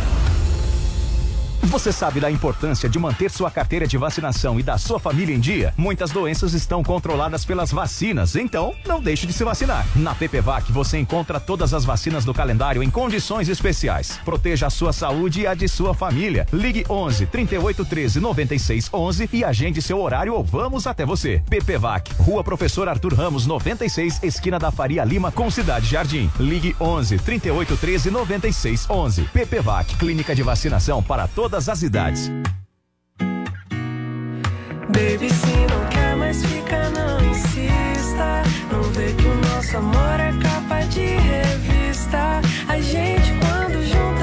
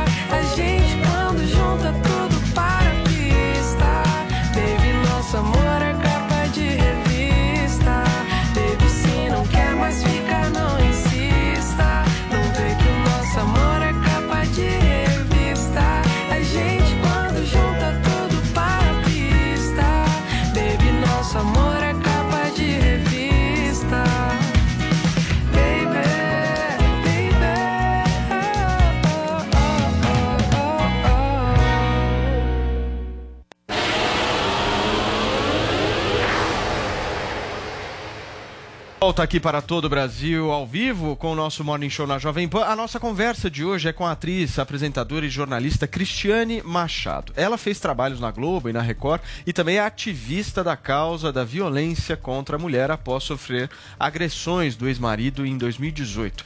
O caso veio à tona no programa Fantástico da TV Globo, que exibiu as imagens das agressões filmada pela própria atriz. Seja muito bem-vinda ao Morning Show, Cristiane Machado. Um prazer ter você aqui. Eu já queria te perguntar, quase três anos depois, com a experiência que você conquistou como ativista dessa causa, como é que é para você revisitar esse passado? Primeiro, bom dia, bom dia a todos que estão assistindo, vocês. Muito obrigada pelo convite. É, três anos de dessa luta, né? Por isso que eu- eu ressignifiquei a minha luta, porque é um grande trauma que a gente vive na vida. E ressignifi- ressignifiquei tentando ajudar outras mulheres vítimas de violência. É um caminho é, altamente árduo, mas necessário. E cada vez mais a gente está falando sobre isso.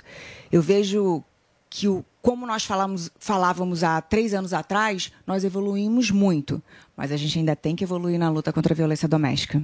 Cristiane, queria que você falasse um pouco do seu caso, porque acho que quando a gente fala do nosso próprio, né, às vezes as pessoas se enxergam em situações, né, como que começaram essas agressões, porque a gente sabe que às vezes começa de uma forma verbal, um abuso psicológico, e por que da questão das imagens, né? Porque aqui a gente sempre fala isso, quando tem imagem é muito difícil de refutar, só que não é sempre que tem essas imagens, né? É, no seu caso, como é que foi isso? Quando, como começou e quando que entraram a história das imagens? Que eu acho que aí é o impacto que ninguém pode negar, né? É a foto, é o vídeo. Conta um pouquinho sobre isso. Eu instalei as câmeras de, é, no quarto porque eu tinha certeza que eu ia morrer. Eu sabia, só que eu tenho meus pais, meus pais são deficientes. Meu pai é deficiente visual e minha mãe é deficiente física. Então minha mãe não seria uma pessoa comum ou meu pai conseguiria chegar nem a uma delegacia. Como que ela iria conseguir ou ele conseguir chegar, é, chegar sozinho a uma delegacia? Eu achava que eu iria morrer. Eu instalei as câmeras porque eu fui ameaçada que, que se eu entregasse para a polícia, matava meus pais e minha família. Meus pais e me matava. Então, assim, eu já tinha certeza. Eu estou falando de um caso, como muitos outros casos, e que normalmente os agressores, o perfil, são pessoas bacanas, perante a sociedade, boa índole, né? Aparentemente. E dentro de casa é o lugar mais perigoso.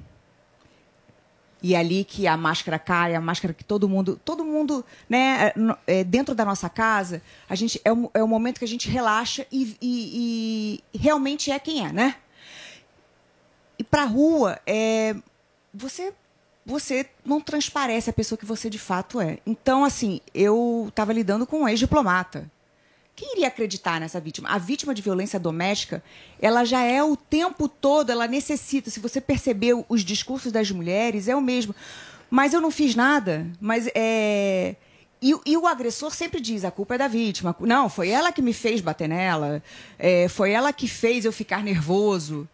É, primeira coisa, a gente tem que provar sempre para a sociedade que a mulher está passando uma violência. Então, eu instalei as câmeras porque eu tinha medo de morrer e minha mãe não teria como provar, ou meu pai, que eu estava correndo perigo e que eles estariam correndo perigo. Eu não estaria mais ali por eles.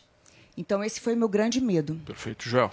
Cristiane, no seu caso, o que, que se sobressai, o que fica claro mesmo, é como você teve uma enorme coragem de vir a público, falar disso, denunciar isso, eh, na esperança de que realmente gerasse consequências. A gente sabe que, infelizmente, muitas e muitas mulheres passam por situações similares e muitas acabam não vindo a público por diversos motivos. O que, que você? Você citou alguns motivos, até a própria intimidação dentro do lar. Mas o que, que, você, o que, que você diria que na sociedade, o que, que a sociedade pode fazer para facilitar que mais mulheres possam tomar essa decisão de vir a público e de denunciar os, os abusos e a violência? Eu acho que a primeira coisa, o que nós estamos fazendo aqui, ou que ou o que fazemos é, nas, nas redes sociais, é muito importante a informação. É a primeira coisa. Eu, por exemplo, quando eu denunciei, eu desconhecia que existia a Lei Maria da Penha. Eu nem sabia o que era. Eu vivia, é, eu era tinha um outro universo da arte Eu nunca tinha escutado um amigo da amiga, é, ninguém próximo a mim. Foi, é muito difícil denunciar, principalmente que a mulher está num. É aquele momento que, primeiro, o agressor é a pessoa da sua confiança. Deveria ser a sua pessoa, a pessoa da confiança, a pessoa que você conseguiria contar os seus maiores segredos. E não é. É a pessoa que, na verdade, é um criminoso. Porque quem bate mulher, quem mata uma mulher, é um criminoso. E é muito difícil, às vezes, a mulher enfrentar o preconceito, porque a mulher tem vergonha.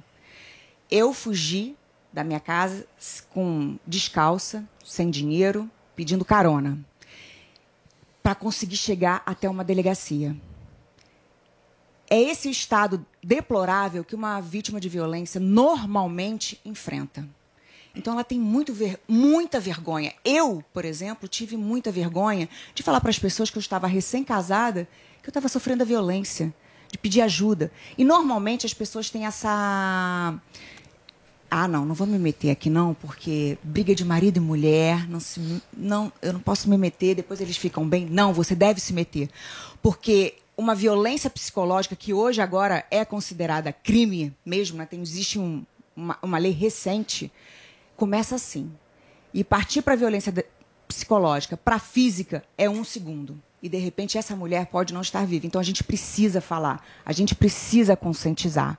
Uma coisa que eu acho também muito importante, que é o que eu estou fazendo junto com o Projeto Bastê, eu sou embaixadora desse projeto, é levar para as escolas a educação. A educação é, a, é o primeiro passo para a gente mudar alguma coisa. As escolas estaduais, eu fiz um calendário, fui convidada para fazer um, um, calendário das 12 mulheres sobreviventes. Por quê? Eu, eu topei esse calendário porque que é importante. É importante dizer para essas mulheres que é possível sair da violência, que é possível a vida, é possível sim você reconstruir sua vida a partir dali. Mas é, o mais importante é a gente cuidar da que o que a gente chama de pré-denúncia, né? Que vamos dizer assim, por exemplo, uma criança vê o pai batendo na mãe, ele vai, em potencial, pode virar um agressor mais à frente, porque na, pra, a, a violência se naturalizou naquele lar. Mas se ele tem na escola uma referência diferente da professora, é, de, um, de, uma, de uma coordenadora, ela, ele vai perceber que aquilo ali não é normal. E a partir dali você começa a formar uma outra sociedade a longo prazo. E a segunda coisa que eu acho que é muito importante é a fiscalização. Porque se a mulher vai lá e denuncia, ela precisa ser amparada também pela lei, pelas autoridades, da proteção da vida dela, que é a coisa mais importante. E vida é um segundo. Cristiane, você falou sobre essa questão aí de, da, da, questão das pessoas que estão de fora, de como que elas devem agir. Recentemente a gente teve um caso que, enfim, teve uma repercussão nacional, que foi do DJ Ives, né? Uh, da esposa ali, a Pamela Holanda, que também gravou né, as cenas uh, onde ela foi brutalmente agredida por ele, mas nessas cenas o que impactou muito foi que tinha a presença de outras pessoas, como a mãe dela, uma terceira pessoa, um homem também, que viam tudo aquilo de maneira passiva, né? não, não, não fizeram absolutamente nada para tentar proteger a Pâmela daquelas situações. Queria que você falasse um pouquinho sobre isso também. Assim, você foi perfeito. O acolhimento é a coisa mais essencial. A coisa mais comum é, o é, várias pessoas assistirem aquilo e não se meterem. E aí, e isso é, tira a coragem da vítima de denunciar, porque aquela violência está banalizada e ninguém quer se meter, ninguém quer saber do, do outro. Então vive só no seu universo. Eu, por exemplo, tinha o meu caseiro dentro de, dentro de casa que viu a violência. É, um caseiro, eu troquei de caseiro, depois foi tro... ele saiu porque ele falou: "Olha, dona Cristiane, eu não vou aguentar ver isso. Eu prefiro ir embora". Então, é, um homem falando isso, né? Um homem que talvez pudesse me ajudar. E o outro caseiro, a mesma coisa. A minha empregada, mesma coisa. Eu morava num condomínio em que as pessoas escutavam a violência da mesma forma que a Pamela. E da mesma forma que várias mulheres. Então, assim, eu acho que é muito importante conscientizar os condomínios. Por quê? Porque é ali que acontece, naquele seio. é ali que você consegue, de fato, não deixar de repente que uma violência vire como virou da Pamela, vire como virou a minha.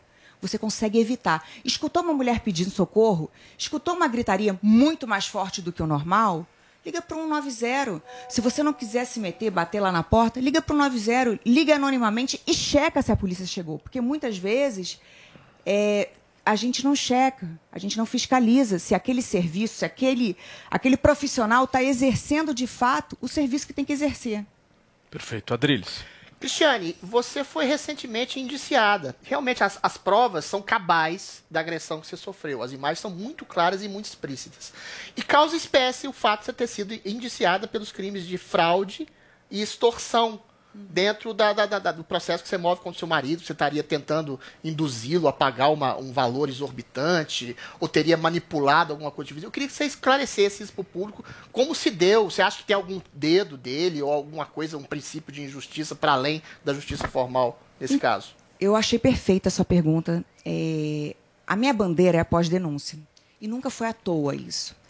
Quando a gente fala de agressores, é, a vítima que denuncia, ela é muito desprotegida para vingança. Porque a vingança é uma coisa natural. Eu vou primeiro vou esclarecer. Eu fui indiciada e, obviamente, como todos os outros inquéritos que ele abriu, eu, é, foi arquivado, improcedente, porque não é comum, porque não, não existiu nenhum fato ilícito. Eu fui indiciada por, por ele, ele disse, né? Indiciada, na verdade, quem abre o inquérito, quem abriu o inquérito foi o meu próprio agressor, justamente nessa forma de desqualificar a vítima. Isso é muito comum. Na violência doméstica, eu conheci muitas mulheres que sofreram a vingança. E você. O, Mas normalmente não foi os a Polícia. Civil que te indiciou ou foi, foi um processo dele? Então, a- não, Sim. não. Foi ele. Ele que abriu o inquérito, foi lá, de- é, ele vai à polícia. E o que, que aconteceu com ele? Ele foi condenado?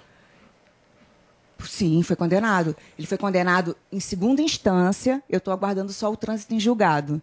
É obviamente, como todo agressor, quanto mais dinheiro, mais fácil de você entrar com recurso. Então, ele foi condenado em primeira instância em um, nos dois processos de violência doméstica, que são dois que correm. Ele já não é uma. Ele, ele já foi condenado em um, em outro já foi condenado em segunda instância em recurso. E você não responde mais por esse indiciamento? Não. Perfeito. E como eu já sabia. O que, que eu quero dizer sobre isso? Foi ótimo a gente falar. Ele, tem- ele abriu um inquérito contra mim na delegacia, fui indiciada. Primeiro que ele disse que eu bati nele. Fui indiciada. Foi arquivado. Depois ele entrou com esse extorsão e fraude processual. Fui indiciada. Foi arquivado pelo juiz. Eu vou até contar uma coisa fresquinha agora. Obviamente, como sempre, ele faz agravo, embargo, recurso. Ou seja, a tentativa do agressor de sempre desqualificar a vítima, utilizando inclusive o judiciário. Então, assim, é. Alongando o processo. Alongando, exatamente. Por quê? Porque E na tentativa de te desqualificar, Sim, né? porque qual é a forma que ele tem? É me desmoralizar. Eu ganhei uma medida protetiva de violência psicológica, justamente falando golpista, extorquiu. Isso é a prática de qualquer agressor. Isso é muito comum. Por isso que a minha bandeira sempre foi a pós-denúncia. Porque a mulher vítima de violência, depois o agressor abre dezenas Cris, de inquéritos. Ele nunca deu indícios de ser essa pessoa violenta, agressiva, possessiva no namoro de vocês. Ele se transformou ao longo do casamento, porque a gente percebe assim, é um monstro o seu marido, pelo que tudo Esse. indica. E é- seu ex-marido, é o que tudo indica. Ele nunca deu mostras assim de, de- de- dessa personalidade tão violenta e agressiva? Não. Ele, eu só, a, a personalidade dele foi ficando muito agressiva depois que eu me casei. Primeiro foi pela imposição do meu trabalho. Quando eu o conheci, a gente vivia. é, ele adorava meu trabalho, estava no ar fazendo novela, era muito legal, a gente tinha altas trocas. Depois que eu me casei no religio, no, no civil, ali, quando eu assinei o sobrenome, eu virei uma propriedade. Ah, não, meu amor, não vou conseguir, eu tenho ciúmes de você trabalhar. Não o ciúmes é uma coisa que permeia muito a relação. Você nunca pensou em se separar? Assim, se Eu me afastar? a primeira vez que eu sofri a violência, eu me separei. Eu tava, faltava um mês para me casar no religioso. tem coisas que eu não vou poder falar. Por quê? Porque se eu contar a narrativa, ele vai lá e entra com processo de calúnia. Então, é uma tentativa de sempre calar a vítima. Então, o que eu posso dizer? Como todo agressor manipula de uma certa forma, diz que não. É, é- é difícil eu falar, porque daqui a pouco eu saio, saio daqui, aí eu descubro que já entrei com. Ele já entrou com outro processo criminal de calúnia. Então, assim, é, sempre acontece, infelizmente. É, por isso que eu já acho um absurdo, porque eles usam a própria lei, o próprio Código Penal, para silenciar a vítima. Como toda vítima de violência, você percebe que eles entram com, com, com processo para que a vítima não fale mais. Perfeito. Cristiane, sabe o que que eu queria para a gente finalizar? Que você deixasse eh, o- as suas redes sociais e as redes sociais desse movimento, desse, desse. É um instituto? Poderíamos dizer que é um instituto? É um projeto Bastei, Projeto. da é, fundadora Thais Santese. Eu sou embaixadora e a madrinha é a Silvana Fênix, que também sofreu violência, é uma ativista.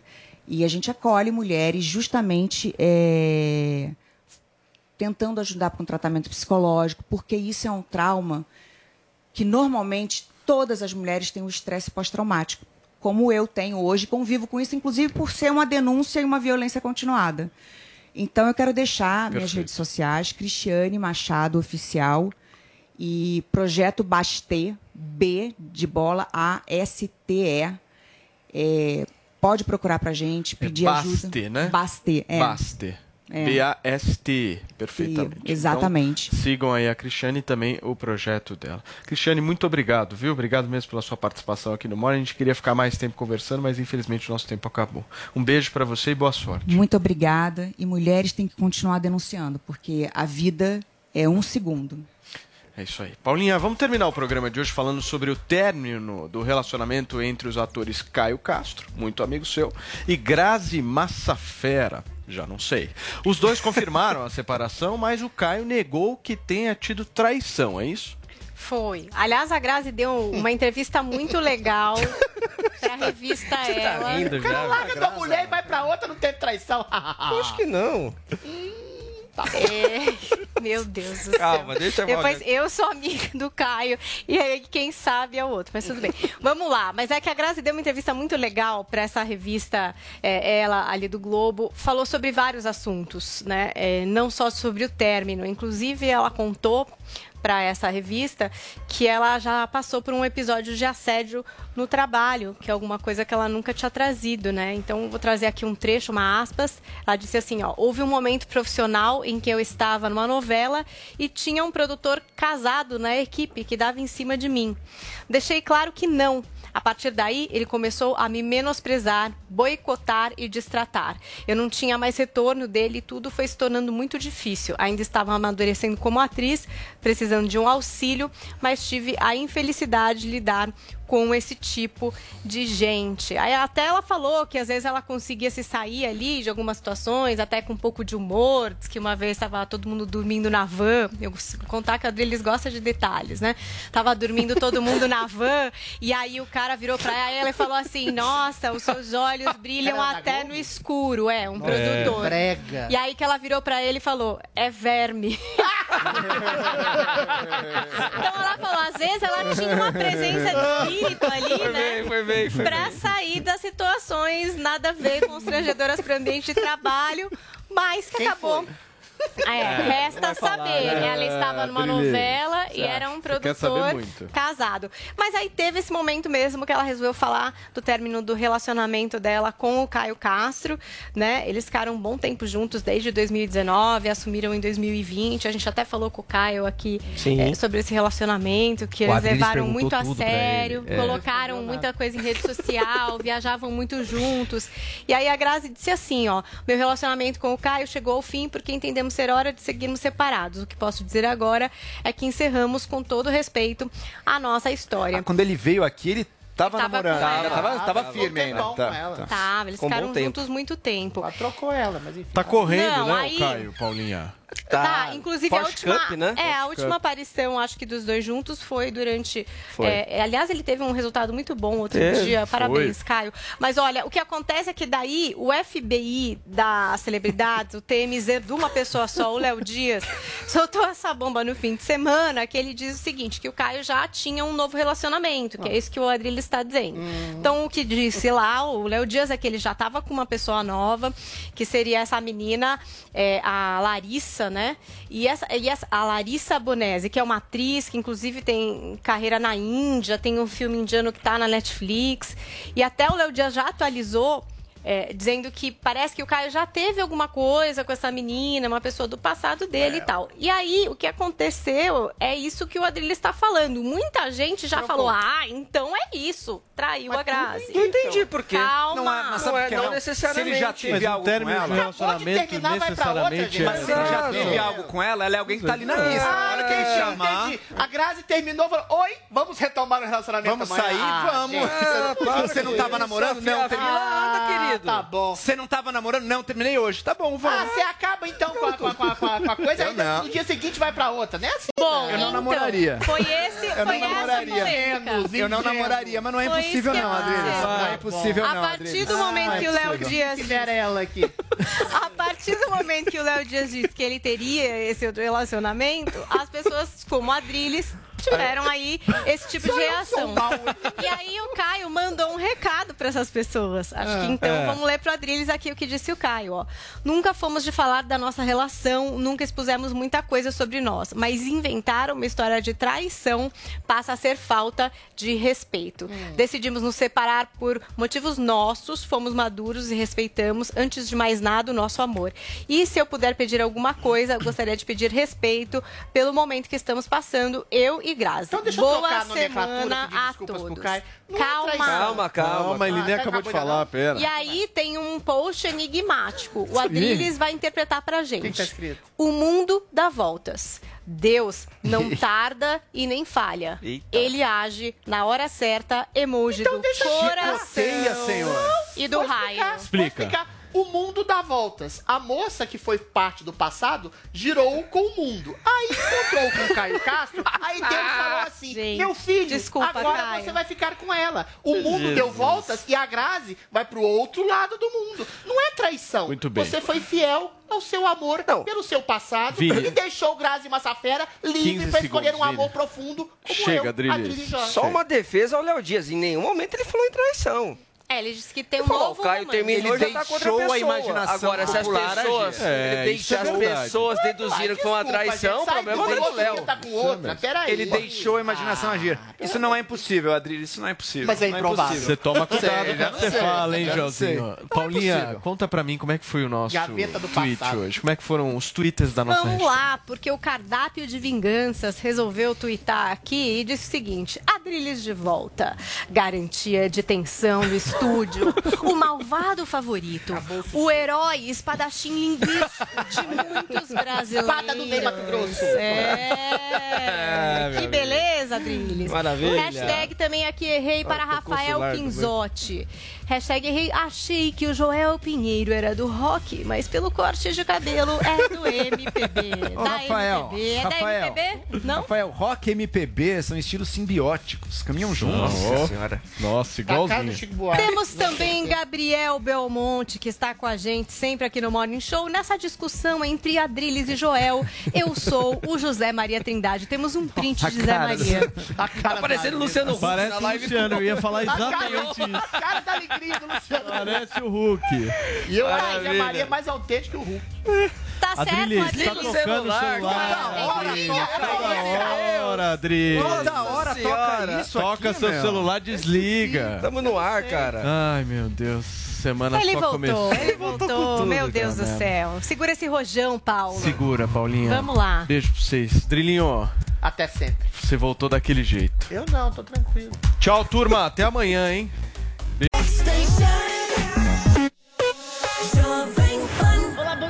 Ótima semana pra você. Agora 11h34. Ahá.